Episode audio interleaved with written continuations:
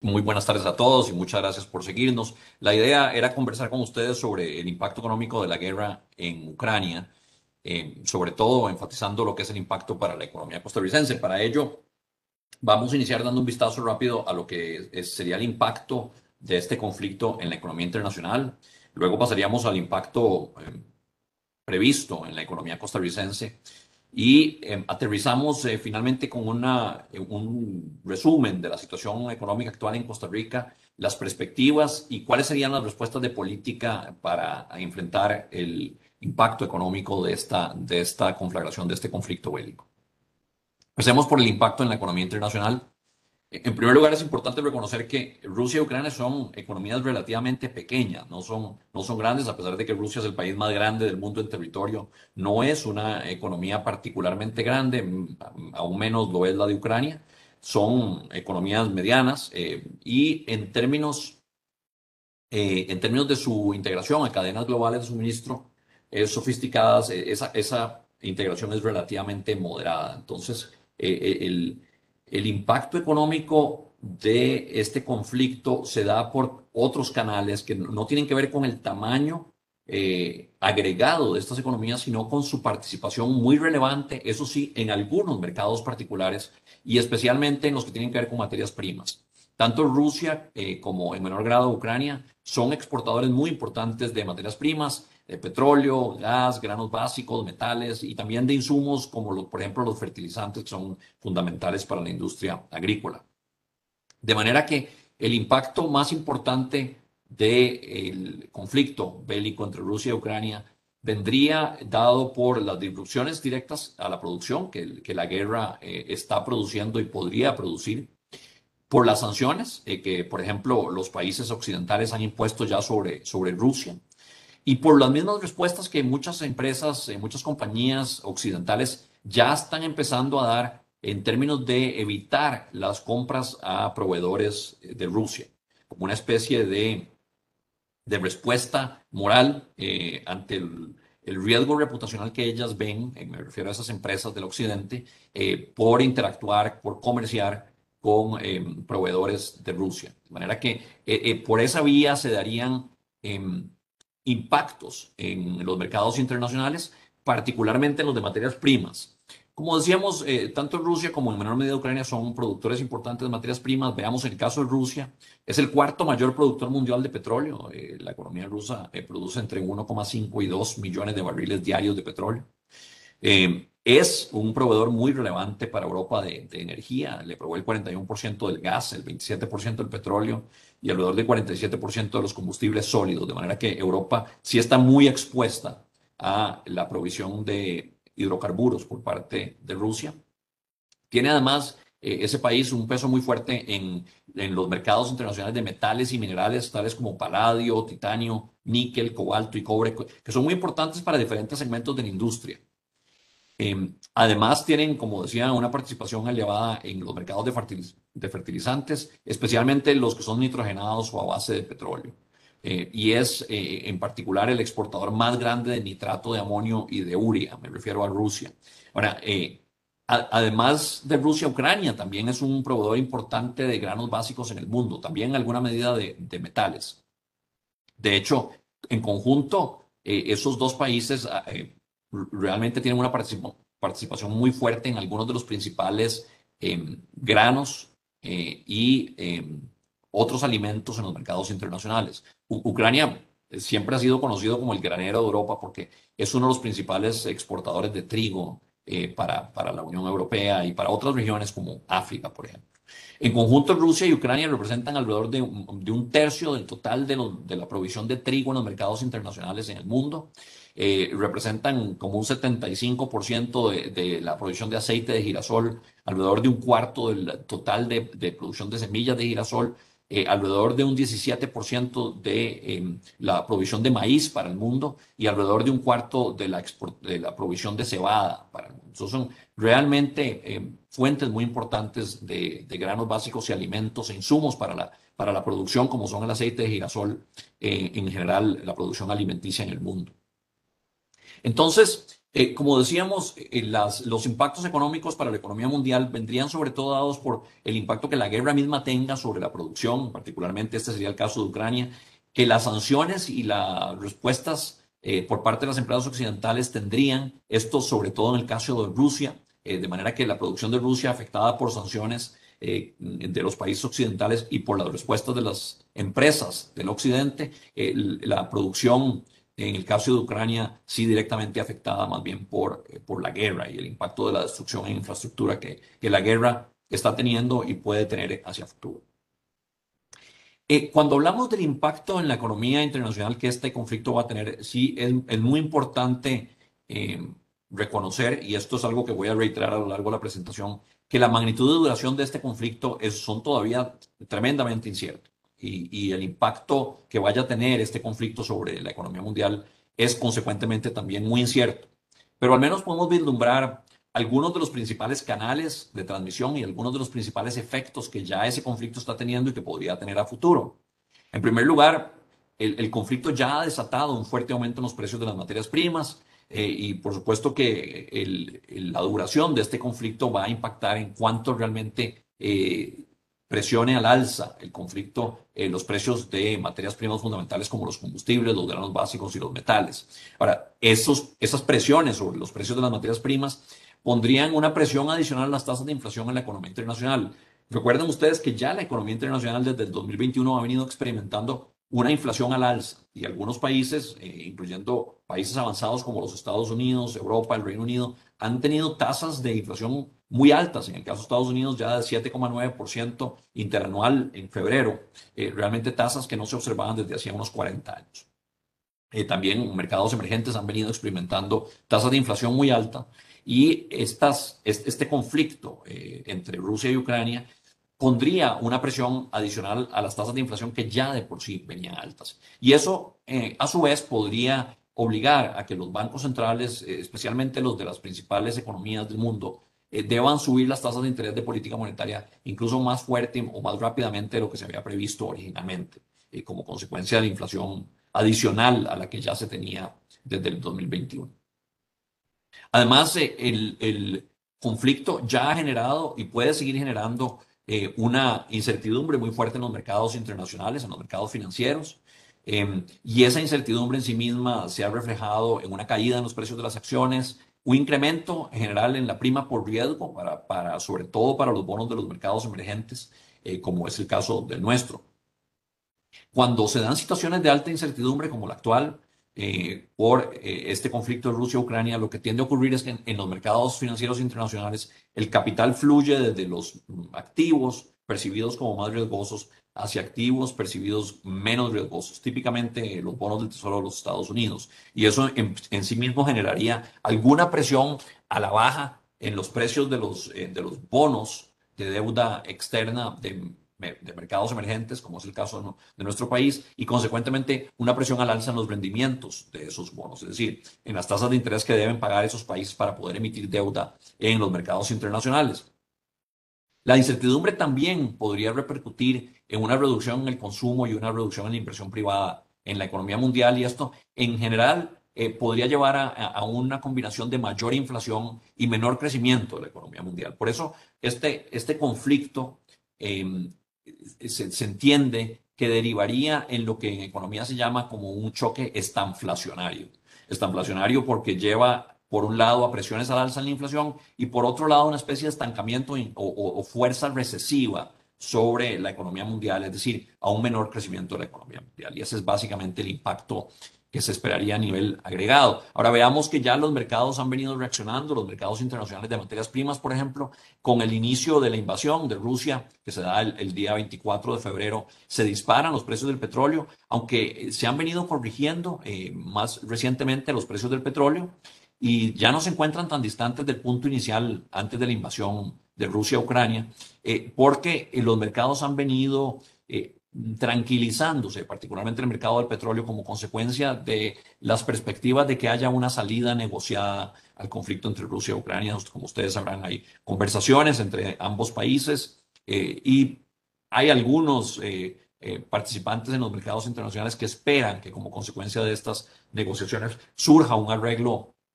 entre ambos países que podría llevar al fin del conflicto y por eso los precios del petróleo se han venido corrigiendo a la baja y se encuentran apenas ahora marginalmente eh, por encima de lo que estaban al, eh, al iniciar la, invasión. Eh,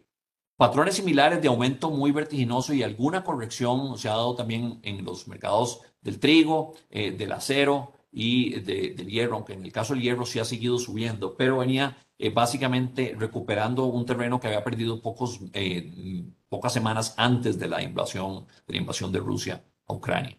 Eh, en general, lo que hemos visto es una presión al alza sobre los precios de las materias primas, pero con una moderación eh, en, días recientes por las mejores expectativas de que se dé una solución negociada al conflicto entre Rusia y Ucrania. En los mercados internacionales, en los mercados financieros internacionales, se ha visto en general una caída en los índices accionarios como consecuencia de la incertidumbre, de eh, el, vuelo hacia activos de menos riesgo, típicamente los bonos del tesoro. Entonces, eso pone una presión a la baja en los precios de las acciones. Los índices accionarios han caído en, en muchas partes del mundo, pero sobre todo en Europa, que como veíamos es la región más expuesta a eh, la provisión de materias primas por parte de Rusia y Ucrania, particularmente en el caso de los hidrocarburos, eh, pero también vemos aquí la caída fuerte en el mercado accionario en, Rusia, en el MOEX, eh, que es el, mercado accionario de, de Rusia.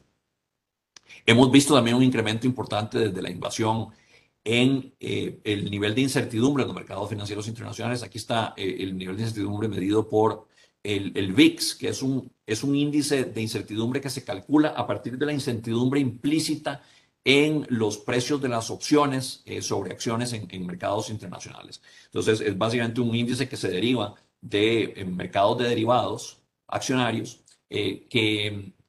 tienen implícita una valoración de la incertidumbre eh, y esa incertidumbre se extrae a partir de fórmulas matemáticas y, se calcula con base en ello este índice que se llama el VIX. Eh, y eh, en ese índice, cuando tenemos valores superiores a 30, se estima que estamos en periodos de alta incertidumbre. Cuando tenemos valores por debajo de 20, se estima que estamos en momentos de baja incertidumbre.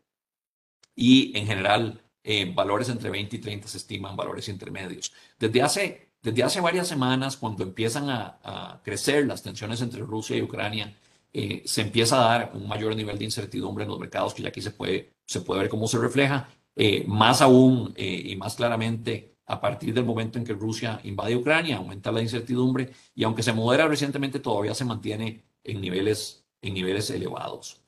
Eh, los rendimientos de los bonos del tesoro han venido eh, aumentando. En realidad, esto tiene que ver mucho, aunque inicialmente se corrigen a la baja porque hay una, una mayor demanda de bonos del tesoro. Eh, recuerden ustedes que hay una relación inversa entre precio de los bonos y sus rendimientos. Cuanto más alto el precio, menor el rendimiento. y en este caso, al inicio de la invasión, hay un vuelo a, un refugio hacia activos como los bonos del tesoro y en eso, en ese proceso aumentan los precios de los bonos del tesoro, caen sus rendimientos, aunque ahora más recientemente en las últimas semanas se han corregido eh, como consecuencia de las presiones inflacionarias, la expectativa de que haya eh, una respuesta de política monetaria firme por parte del Banco Central de los Estados Unidos eh, y en general porque también se han reducido los temores en los mercados internacionales y eso ha llevado a, que haya otra, otra, un pequeño repunte, una recuperación en mercados eh, de activos considerados más riesgosos. Entonces ha, habido cierta salida de los bonos del tesoro también. Hay varios procesos que están detrás de esta recuperación del rendimiento en los bonos del tesoro, como, como mencionaba. Otro impacto en los mercados internacionales ha sido el aumento en los rendimientos de los, eh, de los bonos de los mercados emergentes, de los mercados emergentes eh, considerados más riesgosos. eso, sobre todo al inicio, esto es, digamos, la, la, la contra portada de, de, esta, de esta foto que estamos viendo aquí, de reducción en los rendimientos de los bonos de los Estados Unidos, aumento en los rendimientos de los bonos de los mercados emergentes al inicio de la pandemia, con una cierta corrección más reciente, eh, pero todavía en general eh, para eh, los mercados emergentes a nivel global, para América Latina como un todo y para Costa Rica, los diferenciales en relación con los bonos del Tesoro se mantienen ligeramente más altos que los diferenciales en relación con los bonos del Tesoro de Estados Unidos se mantienen ligeramente más altos que al inicio de la, de la invasión de Rusia a Ucrania. Ahora veamos el impacto sobre la economía costarricense. Primero veamos el, el, impacto comercial directo.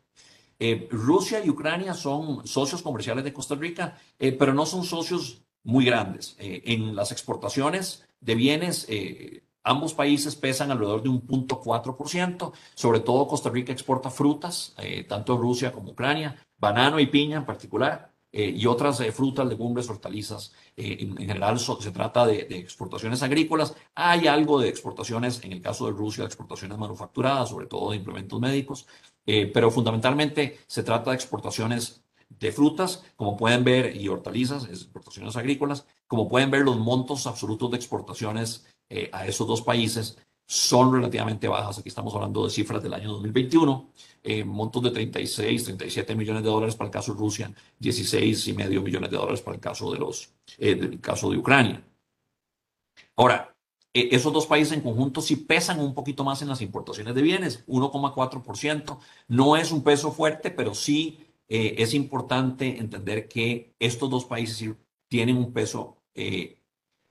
y muy importante, muy relevante en las importaciones de cierto tipo de bienes. Particularmente en el caso de Rusia, de fertilizantes, eh, son eh, Rusia, eh, el, 77% de las importaciones de, que vienen de Rusia está representado por sustancias químicas, abonos y otros productos de, de uso agropecuario. de manera que sí es un proveedor importante. y en el total de importaciones de ese país, esos agroquímicos pesan, pesan mucho. y en el caso de Ucrania, eh, los productos de hierro y acero eh, pesan muchísimo. casi la totalidad de las importaciones de Ucrania, un 94%, eh, vienen representados por hierro y acero, también algunos productos para la industria alimenticia.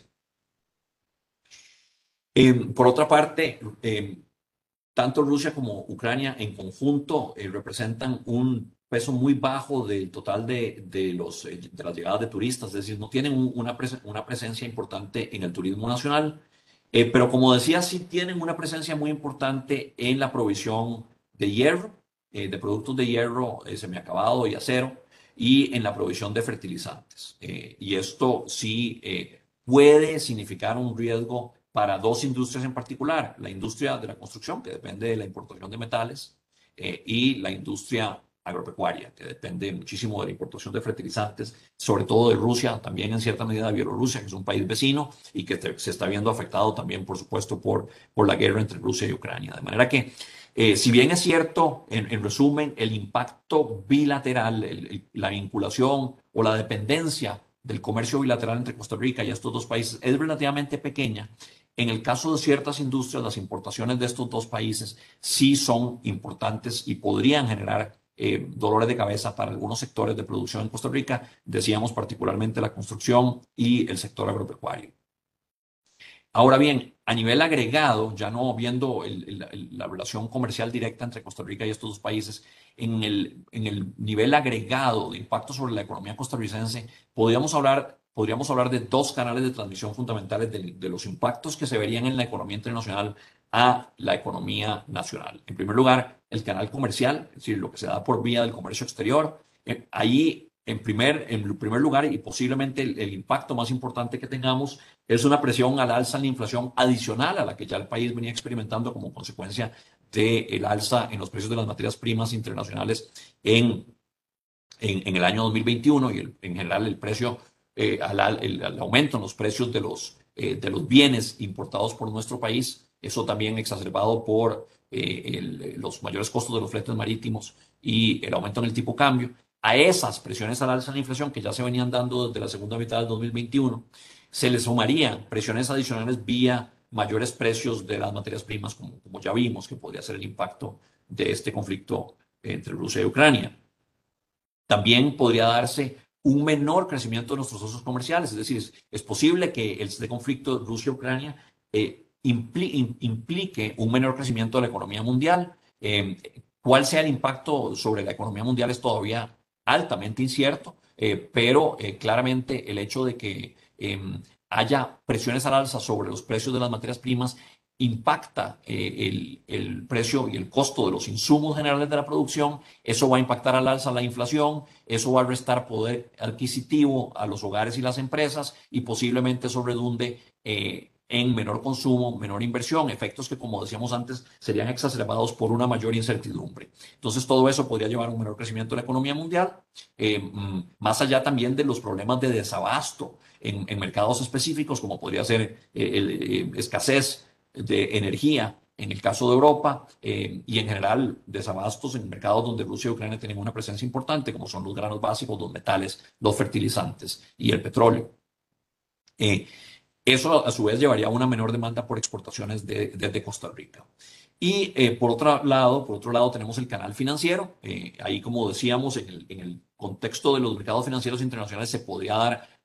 un aumento en incertidumbre y en general mayores rendimientos exigidos a los activos de los mercados emergentes, eso implicaría para nuestro país que enfrentemos condiciones financieras menos favorables en los mercados internacionales. Ahí no tanto porque estén aumentando las tasas de interés, eso ya de por sí se prevía, sino sobre todo porque se daría un aumento generalizado en la prima por riesgo para mercados emergentes como el nuestro, eh, como consecuencia de la incertidumbre que se está introduciendo en los mercados financieros internacionales y que se refleja en ese aumento del índice VIX que ahora veíamos. Y en general, eso también podría transmitirse al mercado financiero local en eh, condiciones financieras menos favorables en nuestros mercados. En conjunto, esos dos canales, el canal comercial y el canal financiero, eh, implicarían que sobre nuestra economía podría haber presiones al alza sobre la inflación, sobre las tasas de interés y también sobre el tipo de cambio. Y eh, por otra parte, un menor crecimiento económico. Eso es básicamente la combinación de efectos. Entonces, para Costa Rica, al igual que para el resto del mundo, el choque por el conflicto Rusia-Ucrania se traduce en, una, en un choque estanflacionario, es decir, un choque que produce presiones al alza en la inflación y una presión negativa sobre el crecimiento económico.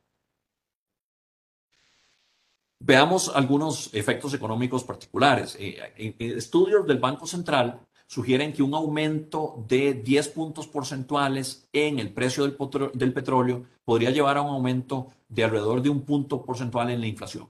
Es decir, eh, si el precio del petróleo aumenta 10 puntos eh, porcentuales, nuestra inflación podría subir en un punto porcentual. En el caso de los granos básicos, el impacto de ese mismo aumento de 10 puntos porcentuales en el precio del petróleo podría ser de alrededor de 0.6, 0.7% en, en, en, términos de los, de los precios de los granos básicos. Em, y eso, perdón, eh, me, corrijo un aumento de 10 puntos porcentuales en los precios de los granos básicos podría aumentar, podría implicar un aumento de entre 0.6 y 0.67 y 0.78 eh, de eh, puntos porcentuales en la inflación de Costa Rica, la inflación de precios al consumidor. En el índice de precios al consumidor tendríamos entonces un impacto ligeramente menor a 1 eh, como consecuencia de un aumento de 10% en los precios de los granos básicos, alrededor de 1 en el, en el caso de un aumento de 10 puntos porcentuales en el precio del petróleo. Eh, y en general, en nuestro país, eh, como importador de materias primas que es, eh, tendría como consecuencia de los aumentos en los precios de las materias primas un deterioro en los términos de intercambio. Ya esa, eso, lo hemos, eso lo hemos visto con claridad en el pasado reciente y en general la evidencia de las últimas décadas sugiere que cada vez que aumenta el precio del petróleo, se deterioran los términos de intercambio Costa Rica. ¿Qué son los términos de intercambio Costa Rica? Eh, los términos de intercambio son las razones de los precios de exportación a, los precios de importación. Eso refleja que em, si los precios de las exportaciones se mantienen relativamente constantes y aumentan los precios de las importaciones, nuestros términos de intercambio caen y eso significa que por cada dólar que exportamos podemos importar menos. Y, eso en, principio representa una pérdida de poder adquisitivo del país en relación con el resto del mundo, que se refleja en menor ingreso disponible para los hogares eh, y también en alguna medida para las empresas y eso reduce la capacidad eh, de consumo y de inversión en la economía nacional, con lo cual el impacto negativo sobre los términos de intercambio se traduce en un menor crecimiento económico. Aquí podemos ver que, en efecto, cada vez que aumenta el precio del petróleo, caen los términos de intercambio, cada vez que cae el precio del petróleo, se mejoran los términos de intercambio y con los eh, aumentos recientes, me refiero a los últimos, al último año y medio, en los precios del petróleo, sí ha habido una caída importante en los términos de intercambio de nuestro país. Em, los estudios empíricos del Banco Central y también del Fondo Monetario Internacional sugieren que un aumento del 10% en los precios de los combustibles impactan a la economía nacional y esto en resumen ya veíamos en, un punto porcentual en el caso de la inflación, pero además el precio de los combustibles, que es tal vez la materia prima más importante eh, porque es la que más pesa en nuestra, en nuestra canasta de importación de materias primas, eh, llevaría a un deterioro de la cuenta corriente, es decir, un aumento en el déficit de la cuenta corriente eh, de 0.33% del PIB. eh, además le, deterioraría la situación fiscal. Eh, se estima, son estimaciones del Fondo Monetario, que por cada 10 puntos, 10%, 10, 10 puntos porcentuales de aumento en los precios de los combustibles, habría un impacto de alrededor de 0.1% del PIB en el déficit fiscal. Esto viene dado sobre todo por las presiones en el tipo cambio que podrían implicar eh, que aumente el peso de la deuda en dólares del gobierno sobre el, total eh, y eso eh, llevaría a un, a un, aumento en el gasto por intereses. De manera que mucho de esto vendría dado por ahí, aunque el déficit primario también se impacta por otras vías, sobre todo vía recesión. O sea, el déficit total se impacta por el tipo cambio, el déficit primario se impacta sobre todo por un menor crecimiento económico. Y en general, eh, justamente lo que, lo que eh, se eh, ha estimado por parte del Banco Central y del Fondo Monetario es que el crecimiento económico del país se reduciría por cada aumento de 10 puntos porcentuales en los precios del combustible en alrededor de 0.1%, 0.09% para ser exactos. En, en, el caso de los bancos comerciales de nuestro país, la exposición a Rusia y Ucrania es básicamente nula, o sea, no hay, no hay básicamente una, una exposición crediticia eh, ni una exposición por la vía de los pasivos del sistema de la banca comercial en Costa Rica. Ahora bien, eh, eh, sí podría haber algún impacto si como consecuencia de ese conflicto se deterioran las condiciones financieras internacionales y también domésticas y hay un menor crecimiento económico. Pero en nuestras eh, pruebas de tensión, me refiero a las que han venido haciendo el Banco Central y la Superintendencia General de Entidades Financieras, sugieren que el sistema financiero nacional está en una muy buena posición para, para soportar choques significativos en crecimiento, tasas de interés y tipo de cambio. De manera que por el lado de los bancos comerciales eh, y los balances de, los bancos comerciales no, esperamos eh, realmente ningún impacto significativo.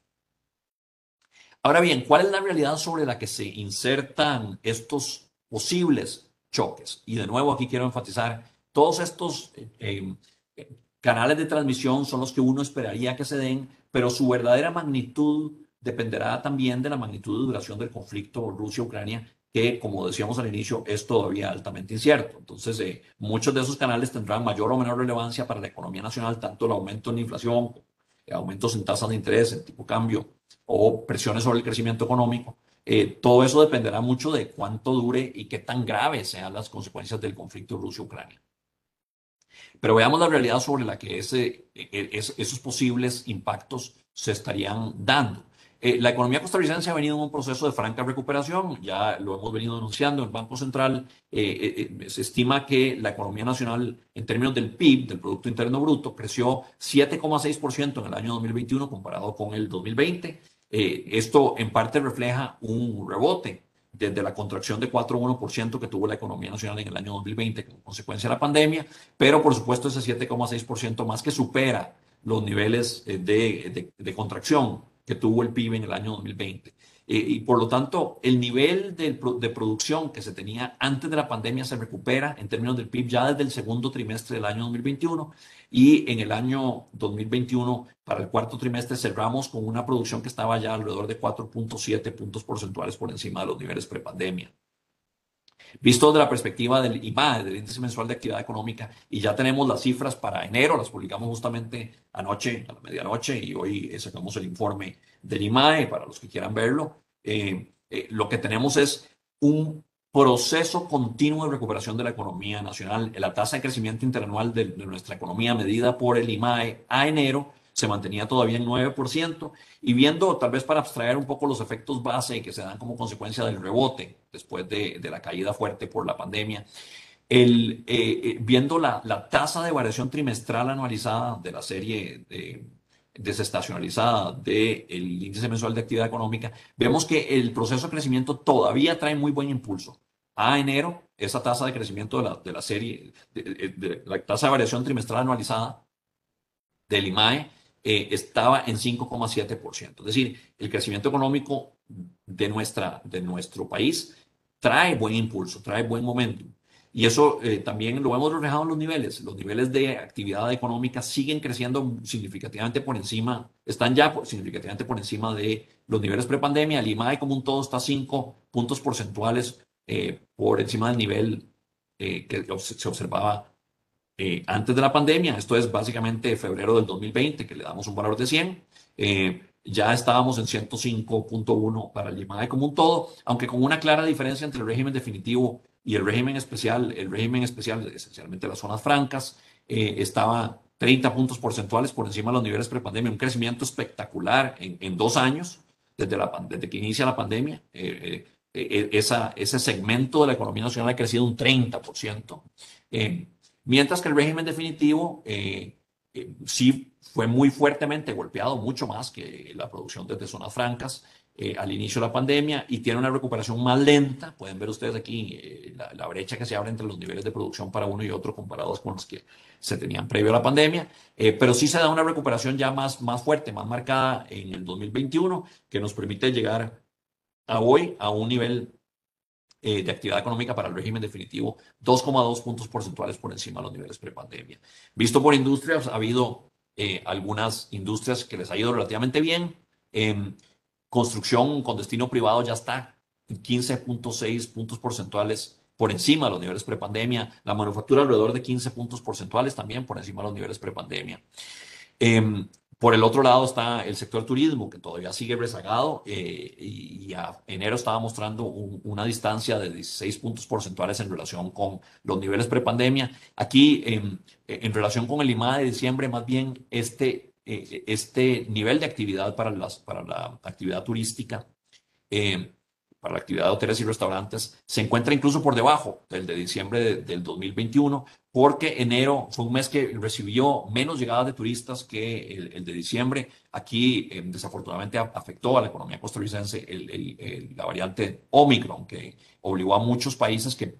que, son emisores de turismo que recibe el país, eh, obligó a muchos países a reintroducir medidas de restricción y eso redujo significativamente los niveles de turistas en relación con lo que se esperaba y en relación con lo que tuvimos en diciembre con lo cual el nivel de actividad en turismo se reduce eh, en relación con lo que teníamos a diciembre. Pero, en fin, el cuadro sigue siendo uno de eh, industrias eh, generalmente, la gran mayoría ya recuperadas y más que recuperadas de la pandemia en el sentido de que están con niveles de actividad por encima de los que se observaban previo a la pandemia, con la excepción del sector turismo y el sector de administración pública y construcción con destino público. El sector agropecuario y el sector construcción, decíamos, son dos sectores que podrían verse afectados más directamente por el conflicto Rusia-Ucrania, más allá de los efectos agregados de mayor inflación y menor crecimiento económico que podría comportar este conflicto. Agricultura y construcción podrían verse afectados por la escasez de fertilizantes y la escasez de em, insumos básicos para la construcción, como son los, los metales, eh, como el hierro y el acero. Em, el otro tema fundamental en la evolución económica reciente de nuestro país es el aumento que ya se venía dando muy significativo en la inflación, sobre todo en, los precios del productor. Eh, aquí estamos viendo el índice de precios al productor de la manufactura, eh, que mostraba una tasa de variación interanual ya casi 15% al mes de, febrero. Eh, realmente muy fuerte y esto está reflejando sobre todo el aumento en los precios de las materias primas, que se traduce en mayores costos de los insumos para la producción nacional. Em, también había venido en, alza la inflación general, em, eh, es decir, la tasa de variación interanual del índice de precios al consumidor, que alcanza eh, en el mes de febrero un, eh, una tasa de 4,9%. Esta es una tasa significativamente más alta de la que se tenía en el mes de enero. Ahí sí tenemos un repunte importante de 3,5 a 4,9%. y por primera vez en alrededor de siete años, la, la inflación excede el rango de tolerancia alrededor de la meta del Banco Central, eh, donde la meta de inflación es 3%, con un rango de tolerancia más o menos 1%, quiere decir que ese rango de tolerancia va del 2 al 4, y por primera vez en siete años eh, la tasa de inflación excede ese límite superior del rango de tolerancia alrededor de la meta. Em, la inflación subyacente, que excluye algunos de los componentes más volátiles de la inflación, se mantiene, este es el promedio de indicadores de inflación subyacente, hay varios indicadores que estiman la inflación subyacente estimados por el Banco Central. El promedio de ellos eh, se aceleró a 3,8% en febrero del 2022, eh, con lo cual se mantiene dentro del rango de tolerancia, pero sí se acerca a su límite superior. Por otro lado, las expectativas, eh, las de mercado se mantienen muy contenidas, pero las de encuestas, que básicamente se basan en respuestas provistas por analistas, por académicos, por empresarios, em, muestran una, una, expectativa de que la inflación 12 meses adelante, es decir, que la inflación en el 2023 está en 4%. Es decir, está contenida entre el rango meta, pero pegado al límite superior. Y ciertamente se comporta al alza en el, los últimos, en el último mes. Entonces, eh, claramente hay aquí un fenómeno de alza en la inflación con, con eh, sobre todo la inflación general, menos la inflación subyacente, eh, pero ciertamente la aceleración se observa en ambas, con expectativas todavía relativamente ancladas, pero también al alza y pegadas al límite superior del, del rango de tolerancia. Esa inflación que hemos visto en Costa Rica ha sido sobre todo importada y particularmente ha sido expresada, o sea, se ha manifestado en un movimiento al alza en los precios de los bienes regulados, aquí sobre todo de los combustibles. Em, los precios de los bienes no regulados que se determinan en el país, sobre todo en condiciones de oferta y demanda, estaban 3,9%. Entonces, de ese 4,9% de inflación total,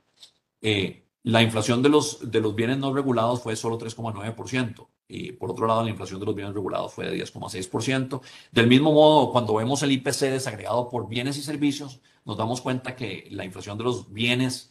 eh, es de 7,8%, la de los servicios apenas de 1,7%. De manera que este repunte fuerte en la inflación que hemos visto es sobre todo una inflación de bienes, lo cual confirma que se trata de una inflación importada vía mayores precios de los bienes, sobre todo las materias primas en mercados internacionales, el mayor costo de transportar esos bienes, esas mercancías, por el aumento en los costos de los fletes marítimos y el aumento en el tipo cambio. Entonces, es fundamentalmente una inflación importada, pero ciertamente una inflación al alza. De hecho, cuando vemos las contribuciones a, a ese 4,9% de, eh, de, inflación en el mes de febrero, nos damos cuenta que más del 94% fue contribuido por la inflación de bienes. La inflación de servicios prácticamente no ha contribuido eh, nada a la inflación observada en febrero. Entonces, una inflación esencialmente importada, pero al alza. ¿Qué estamos viendo en proyecciones? Eh, en proyecciones, esto son las proyecciones del Banco Central antes de que iniciara el conflicto Rusia-Ucrania. Es decir, ya se estaban perfilando, ya se estaban dando tensiones entre los dos países, pero no había iniciado la invasión. Eh, esas proyecciones que el Banco Central compartió en, enero, en de, en el informe de política monetaria de enero de este año, eh, ponían a la economía costarricense a crecer un 3,9% en el 2022 y un 4% en el 2023. Em, esas, esas tasas de crecimiento, aunque moderadas en relación con el 2021, siguen siendo tasas de crecimiento muy buenas. De hecho, eh, por encima del potencial el Banco Central, eh, después de, varios análisis, Em, y un eh, estudio para, para actualizar eh, la estimación de la tasa de crecimiento potencial ha estimado que esa tasa de crecimiento potencial de la economía costarricense anda alrededor del 3,8%. Entonces, las tasas de crecimiento eh, proyectadas para 2022 y 2023 por el Banco Central estarían ligeramente por encima de ese nivel potencial. ¿Qué está el Banco Central proyectando para inflación? Los modelos nuestros se han ajustado para reconocer el, mayor impacto que están teniendo los eh, tanto las condiciones iniciales como el conflicto Rusia-Ucrania sobre los precios de las materias primas y en general sobre los precios importados, de los bienes importados por Costa Rica. Y eso eh, ha llevado a que obviamente el, punto de inicio ya esté por encima de la,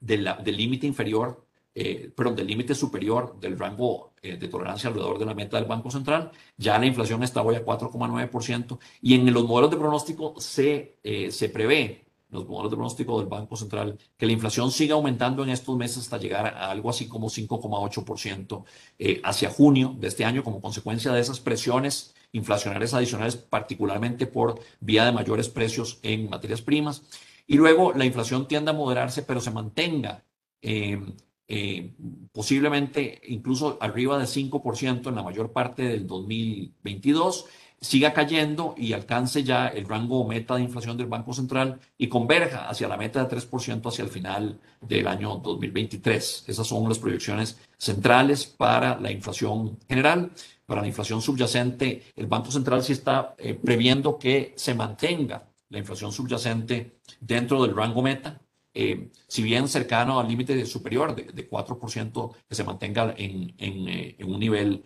contenido dentro del rango meta. Esto sugiere que mucho de esto que, estamos viendo de, de alza, de, de, pronósticos o de, proyecciones al alza en la inflación general, tiene que ver justamente con componentes que se excluyen de la inflación subyacente y son fundamentalmente los combustibles y otras materias primas que se tienden a excluir porque son mucho más volátiles. Eh, de, eh, el análisis de inflación subyacente que lo que trata de medir son las condiciones subyacentes, de ahí su nombre, que pueden poner presión a la inflación en una forma más sostenida. Los eh, términos de intercambio y en general los precios de las materias primas en nuestro país tienden a ser relativamente volátiles y por eso los, los eh, los indicadores de inflación subyacente tratan de abstraer de esos componentes más volátiles y ver cuál es la tendencia subyacente. Pues la tendencia subyacente es que la inflación eh, sí crezca, pero se mantenga dentro del rango, dentro del rango de tolerancia de eh, alrededor de la meta del Banco Central. En ese contexto, ¿cuáles son las acciones, cuáles son las respuestas de política que se están previendo? Por el lado del Banco Central, nosotros reafirmamos una vez más el compromiso firme que tenemos con, perdón, el compromiso firme que tenemos con el, eh, la estabilidad de precios. Eh, reafirmamos también nuestra meta de inflación definida en 3, en tres puntos, eh, en 3%, más o menos un punto porcentual, que es la banda de tolerancia o el, rango de tolerancia alrededor de esa meta, es decir, un rango de tolerancia del 2 al 4%. Y eh, como hemos venido anunciando, el Banco Central va a mantener una senda de aumentos graduales en la tasa de política monetaria y de ser necesario va a intensificar el ritmo de aumentos. De hecho, como ustedes sabrán, muchos de ustedes, el Banco Central el día de ayer, la Junta Directiva tomó la decisión de incrementar la tasa de política monetaria en 75 puntos base. Esto sigue a, un aumento de 50 puntos base en el mes de diciembre, otro aumento de 50 puntos bases en el mes de enero. Eh, y eh, esto marca entonces una, ya una intensificación del ritmo de aumentos para llevarlo a 75 puntos base, el aumento de ayer, con lo cual eh, desde un nivel mínimo histórico en la TPM de 0,75 en, a inicios de diciembre, la llevamos ya en esos tres incrementos hasta un nivel de 2,50% al a partir del día de ayer.